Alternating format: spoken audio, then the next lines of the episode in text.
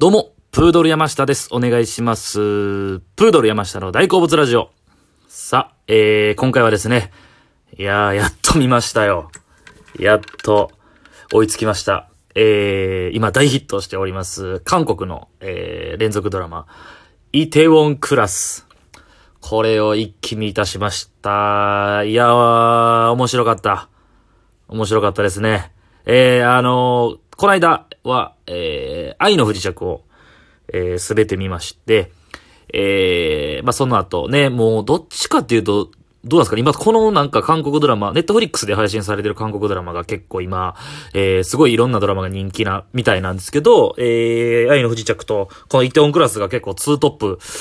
のようで、で、もうほとんどね、僕の芸人さん、周りの芸人さんみんな結構これみんなハマってるということで、今年をね、多分代表するなんかこのヒットドラマみたいになってる感じなんで、まあちょっとこれは、抑えとかんとと思って、まあその愛の不時着の流れで見たんですけども、えー、いや、すごい面白かったです。めちゃくちゃ面白かった。で、まあその、えー、以前のように、えー、一応、おえー僕が、僕なりに、えー、見た、えー、その感想と、えー見どころ、えー見てない人向けに、えー一応ネタバレせずに、えー一応、その魅力を、えー僕なりにまとめたので伝えていこうかなと思います。はい。えーまずですね、これイテオンクラス、えーもう、大きく、もう一個ですね、大きなテーマとして、えーこのドラマは、えー復讐劇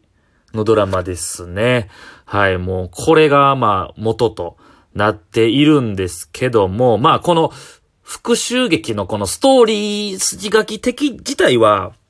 まあ、王道というか、えー、まあ、言い方はあれなんですけど、まあ、ベタというか、でも、やっぱり、ベタが一番面白いなということを僕、えー再確認したわけなんですけど、ただ、えー、その、過去の、でね、このドラマ結構その、日本のドラマの、えー、半沢直樹とか、まあ、その辺と結構比べられるとか、まあ、ちょっと似通ってる、似通ってるというか、まあ、結構似てる部分もあるなと思うんですけど、僕で偉そうに言ってて、半沢直樹をちゃんと、えー どんな話か大体知ってるんですけど、ちゃんと見たことないんですよ。ただまあすごい似てるって言われてて、まあ復讐劇なんですけども、えー、ただその王道の復讐劇にプラス、いろんなまた要素が、えー、入っています。どうやらなんか最近韓国ドラマは、なんかその、愛の不時着もやっぱそう思ったんですけども、その一個の、まあ一個だけじゃないですよね、ジャンルが。なんかいろんなこの要素が入ってるっていうのを、え感じました。で、すごいそのな、復讐劇の内容自体はハードボイルドというか、なんかこう、なんかこう冷酷な、というか、まあその部分もあるんですけども、ただ、えー、ちゃんと今若者にこんだけ受けてるっていう理由とかがめっちゃあるなと思いました。引きつける理由。えー、まあ、一応3つ僕書いたんですけど、えー、問題、えー、というか、えー、まあ、復讐劇が大元にあって、どういうのが絡んでるかというと、まあ、恋愛と、えー、あと友情、はい。と、あと、まあ、親子、みたいな、とこかなと思います。はい。えー恋愛に関して言うと、まあ、主人公が、えー、まあ、言ったら、まあ、ざっくり言うと、えー、まあ、その、えー、学生時代に、ええ、すごい、ええなんかこう、裏切られたというか、えー、まあ、その、えー、大変なことがあって、まあ、その、言うたら、不幸にあった、不幸に合わせた、その、や、人がですね、えー、まあ、その、えー、韓国の外食産業の、えー、トップにいる、もう言うたら、大社長みたいな、もう韓国のトップに君臨する、えー、人を相手に、えー、まあ、その、復讐をするんですけども、えーその15年、だから、えー高校生えーの学生時代から始まって、で、大人になって、で、その人に対して、例えばその、えー何ですかね、えー暴力とか、まあそういうので、まあ倒すとか、そういうことではなく、社会的に、えー地位を上げて、えー勝とう、勝つことを目指すんですけど、えーまあその流れ、流れで、えーそのパック・セロイという主人公の男の人が、えーまあ言うたら、飲食店、まあ、その外食産業の小世界で勝つために、自分もえー店を出して、その店を大きくして成長させていって、えー、まあ言うたら、えー、社会的に、えー、その、上回ろうというか、えー、その社長、えー、悪い、えー、チャンデヒという、まあその役の中で、チャンデヒに対するもう復讐劇なんですよね。で、言ったら、さ、まあ、その流れで、その店がどんどん大きくなっていくっていうサクセスストーリーが、まあ、あるんですけど、まあ、その中で、パクセロイっていう、その、まあ、主人公、えー男の、えーまあ、社長、その店のね。自分で作った店なんですけど、それに、栄養に絡んでくるその、まつわる、えー、まあ、女の子が二人いるんですけど、三角関係。はい。このとし、え、磯と諏訪。この二人なんですけども、この二人が、そのパクセロイをめぐっての、この、この恋愛っていう要素も、は、が、そのなんかこの若い、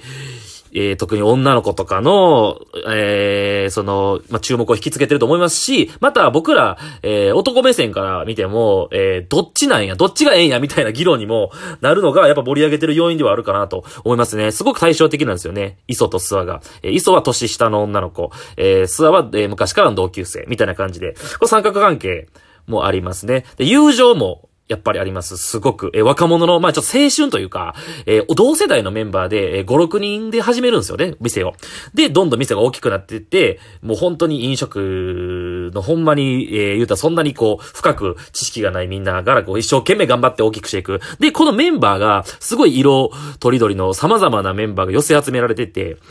で、えー、まあ言うたら、弟分である人とか、えー、例えばちょっと性的な問題抱えてる人とか、あと、えー、アフリカ人で、はい、の人とかね、アフリ。で、なんかちょっとなんかそれも、なんかいろんな、なんかこう、社会的なテーマも入ってるなというか、そこで性差別とか人種差別とかみたいな問題も入ってて、すっごいいろんな要素入ってるなって心思いました。で、友情っていう部分がでかいのと、あと、やっぱ親子のつながりというか、絆。これが、えー、その、だから、パクセロイの主人公ので、父親と。で、まあ、対してその、えー、ライバルである、えー、倒すべき存在を、うまいと悪い人ですよね。これ、チャンデヒ。この、えー、息子が、えー、こいつが、まあ、じゃあ後継者みたいなやつがおるんですけど、こいつがめちゃくちゃ悪くて、で、こいつと、また、えーえー、同級生なんですよね。えー、主人公のパクセロイが。で、これがもうずっと因縁というか、で、ここのね、えー、言ったら、まあ、えー、店を、タンバムっていう店を出すんですけど、そのタンバムの店の、えーと、パクセロイの、まあ、その親子関係と、チャンデヒの、そのまた、えー、親子関係、ここがまた対照的で、対比ですごく描かれていて、まあ、はっきりといい人悪い人ですよね。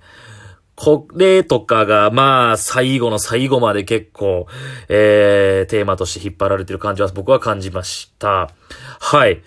で、えー、まあ、その、結構、まあ、その三つ、そう、大きい、えー、軸としては復讐劇の中にそういういろんな要素入ってるなと思って、えー、人々が引き付けられてるなっていう、そういう魅力があるなと思ったんですけども、また、あのまあ、イテウォンクラスっていうドラマ自体が、またまあ、結構他の要素ってもっとこう、今ヒットしてる、この要素として、あのめっちゃおしゃれやなっていう、率直に。はい。なんかイテウォンっていう韓国にまあ実際ある街、ソウルにある街なんですけど、若者の街で、本当で眠らない街と呼ばれてるらしくて。で、結構、外国人とか、いろんなもう外国人向けの店とかがたくさんあるみたいで、まあ結構飲食の激戦区って言われてるんですよね。はい。だからね、シンプルにこれ見たらやっぱイテウォンに行きたくなるなっていうのはやっぱありますし、はい。まあどうなんですか？六本木とかなんかな？わからんすけど、六本木は僕そんな関西の人間の分際でそんな偉そうにわかんないですけど、行けてる街ですよね？若者に対し、若者の街みたいな。そこで勝負するって話ですね。はい。で、また音楽もめちゃくちゃいいなと思いました。挿入歌とかが、エンディングとかがね、毎回違うんですよね。挿入歌なんぼほどあんねんみたいな。なんかそう決められたとこで、まあはい、なんかよく使われる曲もあるんですけど、はい。そうですね。音楽めちゃくちゃ。なんかそれもなんか BTS っていうそのまあ韓国でめちゃくちゃ有名なアーティストの人が手掛けてるみたいなのは聞きましたね。はい。そう、おしゃれ。ファッションがね、むちゃくちゃおしゃれやなと思いました。どんだけ服着替えんねんっていう 服持ちすぎ。なんかね、えー、主人公のパクセロイのね、えー、まあ、その、パクソジュンっていう俳優さんが演じてるその主人公の、がね、めちゃくちゃ、えー、おしゃれ、いる、あ、いろんなアウターを着てるんですよね。そのね、アウターとか、えー、まあ、女性のファッションもそうですけど、男性のファッションにも、えー、好きな人はね、あの、注目して見てほしいなと思います。そう。そうなんですよ。だから思ってたよりね、僕、だから、その、えー、その、この、イテオンクラスが、まあ、言ったら、ポスターじゃないけど、そのイメージ的になんかもっとポップな感じなんかなと思ったんですけど、意外や意外、むちゃくちゃゴリゴリの復讐劇という 感じでしたね。はい。でも、それが結局ハードボイルドなままで終わらへんのは、まあさっき言ったもう4位もそうですけど、まあその店がこう飲食業っていうのもでか、あったかな、でかいなと思います。はい。で、この飲食業を大きくショットして、えー、その、まあさっき言ったその三角関係の、えー、イソ、えー、っていう女の子ね、が、えー、SNS、インスタグラムでむちゃくちゃインフルエンサーで、えー、70万人以上いるっていう設定なんですよね、フォロワーが。で、その飲食業とかおしゃれな店とかを、その、いた SNS を使ってこう、おしゃれになんかこう、えー、拡散していくみたいなとことかも、それイテウォンという若い、若者向けの街に出したその若者向けの飲食店。やから、そういう設定やから、なんかこう、なんかこう若者を見れてこうポップな感じに仕上がってんのかなと思いました。ただただそういうね、ちょっと、まあ、ヤクザ絡みの怖い復讐劇って部分もあるんですけど、それだけに終わらへんかったかなという感じがしますね。はい。だからまあ、このまあ、まとめて一言で、えー、言った感想を言うと、思ってたよりハードボイルド。だけど、えー、あ、まあまあ、痛快な復讐劇なんですよ、すごく。ただまあ、さっき言ったように、えー、それをなんか若者にも、えー、見ても楽しめるような仕上がりになってました。はい。えー、全、ちょっと、えー、その前に見た愛の不時着よりも、意外と、その、藤ジャイロジャックリはコミカルな部分は少なかったかなと思います。はい。ただね、全然面白い。その最後まで目が離せないというか、はい。で、やっぱ、うん、王道、王道は王道やなと思いました。だからその見てて、えー、うん、日本人の僕たちで見てももちろんわかりやすい物語ですし、誰が見ても楽しめる、ところかなという。うん、復讐劇はまあ全世代の人がわかるところだろうし、そのファッションであったりとかいろんなカルチャーの、韓国のカルチャーの部分は若者が見ても、えー、わかる面白いところやなと思いました。恋愛とかも。はい。という全世代が楽しめる、やっぱりヒットしてる理由がわかるなというすごい面白い作品でした。イテウォンクラス。はい、見てない人は、ぜひまた、えー、見てください。はい、ありがとうございました。